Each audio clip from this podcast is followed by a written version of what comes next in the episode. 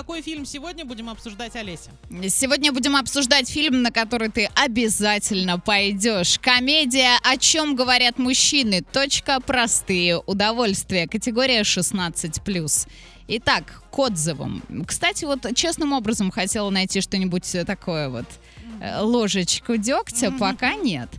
А, Казалось бы, что можно снять еще? Вроде бы все снято и обговорено, но нашлись разговоры на еще одну часть.